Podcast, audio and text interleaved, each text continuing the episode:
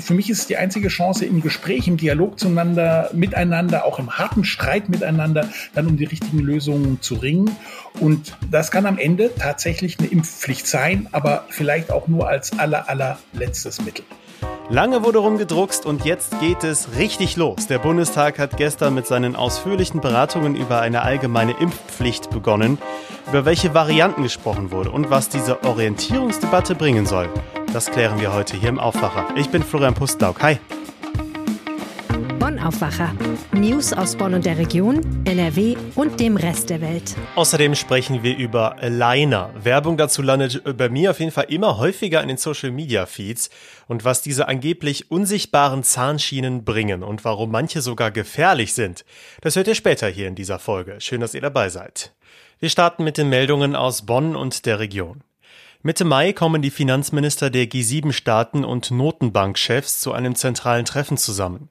Wie unsere Redaktion aus dem Bundesfinanzministerium erfahren hat, soll das Treffen unter der deutschen G7-Präsidentschaft vom 18. bis zum 20. Mai in Bonn und in Königswinter stattfinden. Bundesfinanzminister Christian Lindner hat am Mittwoch die Bonner Oberbürgermeisterin Katja Dörner und den Bürgermeister von Königswinter Lutz Wagner über das Treffen in den beiden Städten informiert. Als Tagungsort soll das Grand Hotel Steigenberger Petersberg in Königswinter dienen.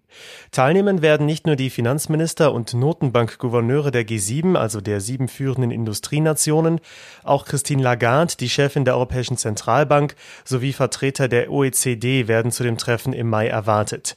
Thematisiert werden neben der wachsenden Inflation und der gestiegenen Verschuldung auch zukünftige Ausgaben bei Klimaschutz und Digitalisierung. Die meisten Karnevalsveranstaltungen sind auch in diesem Jahr wegen der Corona-Pandemie bereits abgesagt worden.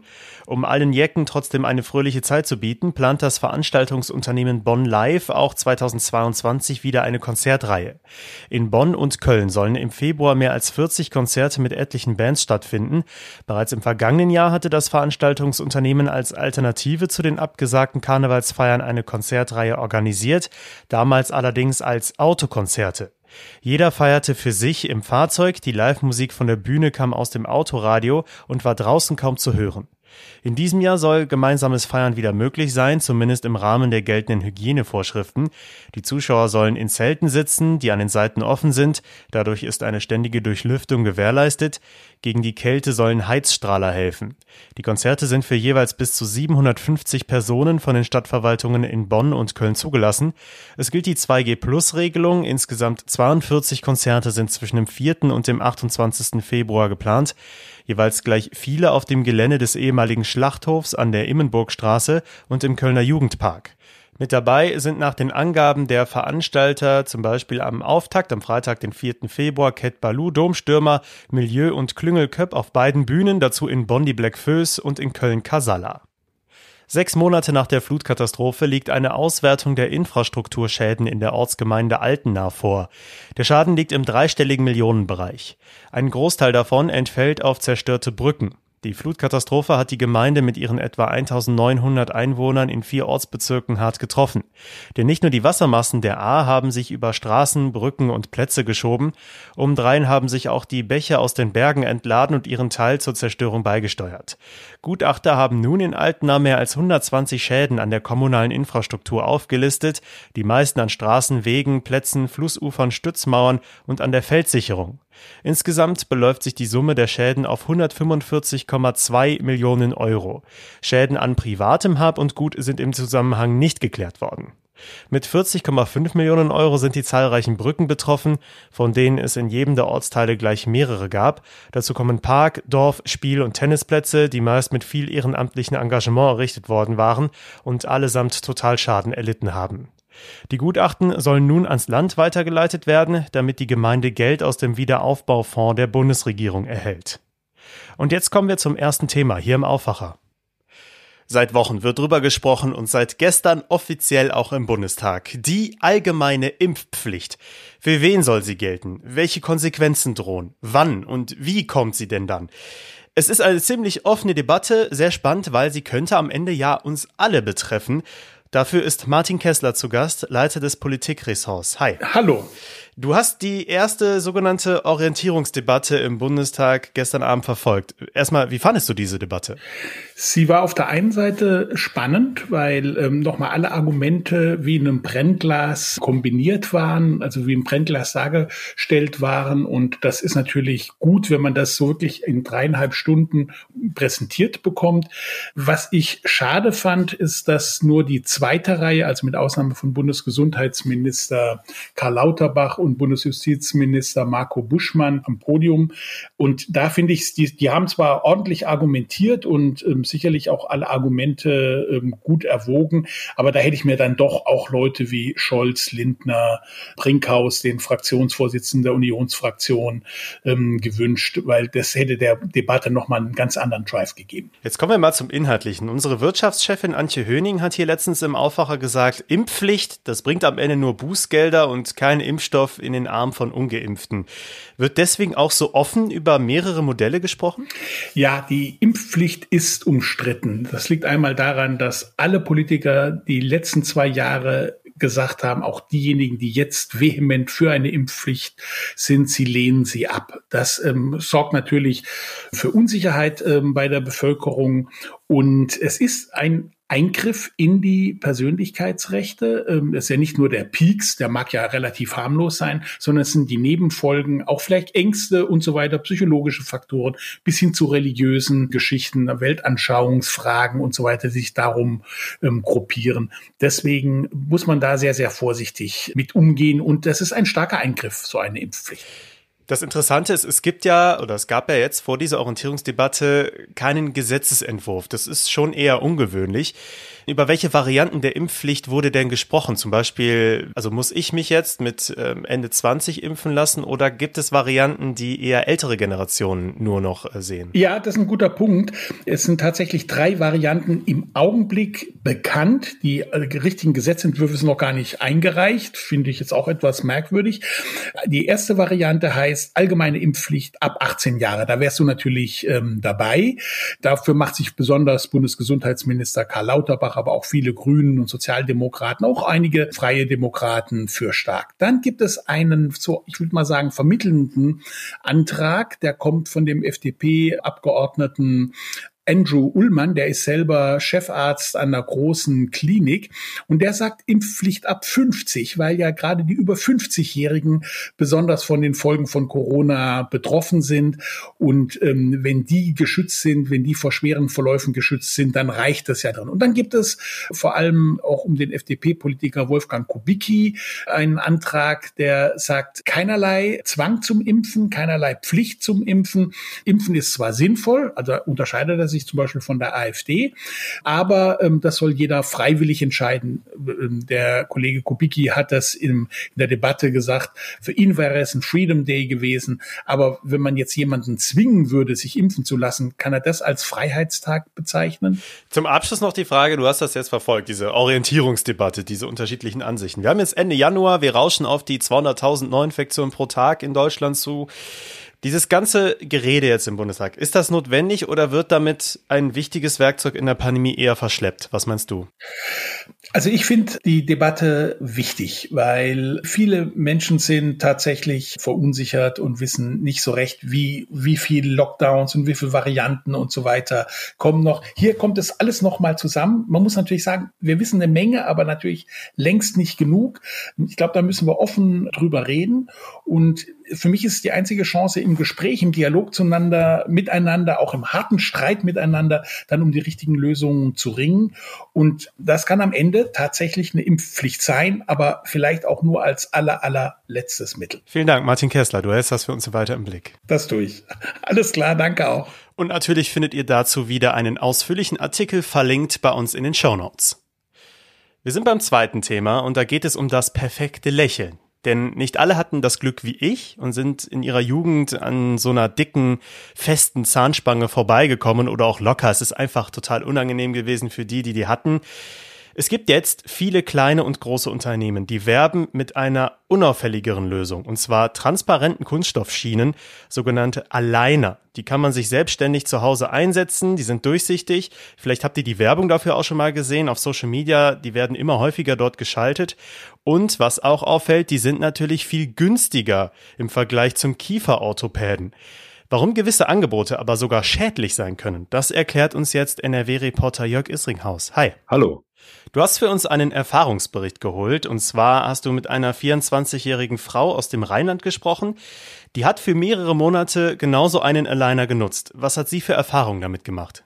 Ja, die hat äh, äh, sehr schlechte Erfahrungen gemacht damit, wobei man jetzt erstmal grundsätzlich sagen muss, dass solche Aligner ja nicht grundsätzlich verkehrt sind, sondern es kommt auf die richtige vernünftige Behandlung an, die medizinisch begleitet werden muss.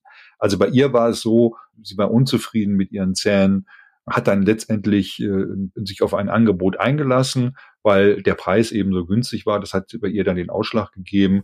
Dann läuft es so ab, dass man da erst ein Foto machen lässt bei einem kooperierenden Zahnarzt, der quasi den Kiefer so vermisst. Dann läuft die weitere Behandlung aber aus der Ferne. Also da schaut dann keiner mehr drauf. Bei ihr war das dann so, dass sie 16 Schienen zugeschickt bekommen hat. Die müssen dann in einer bestimmten Reihenfolge jeweils ein bis zwei Wochen, 22 Stunden pro Tag getragen werden. Da muss man halt sehr darauf achten, dass man die richtige Reihenfolge einhält. Bei ihr war das so, dass dann schon die ersten Schienen, die sie eingesetzt hat, unfassbar geschmerzt haben, hat sie mir erzählt. Es ist dann nach einer gewissen Zeit bei ihr sogar eine Zahnlücke entstanden, wo, wo vorher keine war. Bei ihr ging es also um die Korrektur vor allen Dingen der Schneidezähne, so der, der sichtbare Bereich.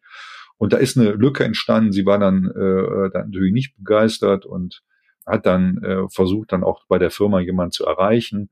Und das hat sich wohl wahnsinnig äh, umständlich dargestellt. Sie hat immer wieder mit neuen Menschen gesprochen, die wussten nicht, äh, ähm, was äh, am Tag vorher äh, besprochen worden war. Es ging also hin und her.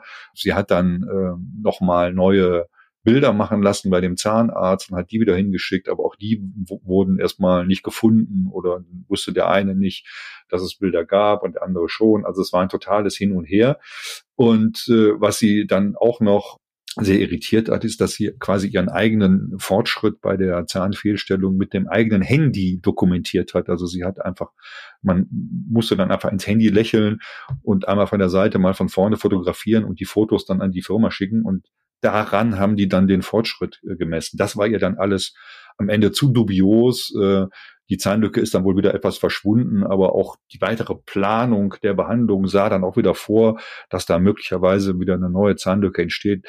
Das kam mir alles komisch vor. Sie hat es dann einfach, um das jetzt auch alles mal zu verkürzen, das ist eine längere Leidensgeschichte von ihr, äh, sie hat es dann einfach abgebrochen. Ja, das klingt auf jeden Fall ziemlich fies. Aber warum ist denn diese Behandlung mit den Alignern so schief gegangen? Weil man muss ja auch sagen, diese Zahnschienen sind jetzt nichts komplett Neues. Nee.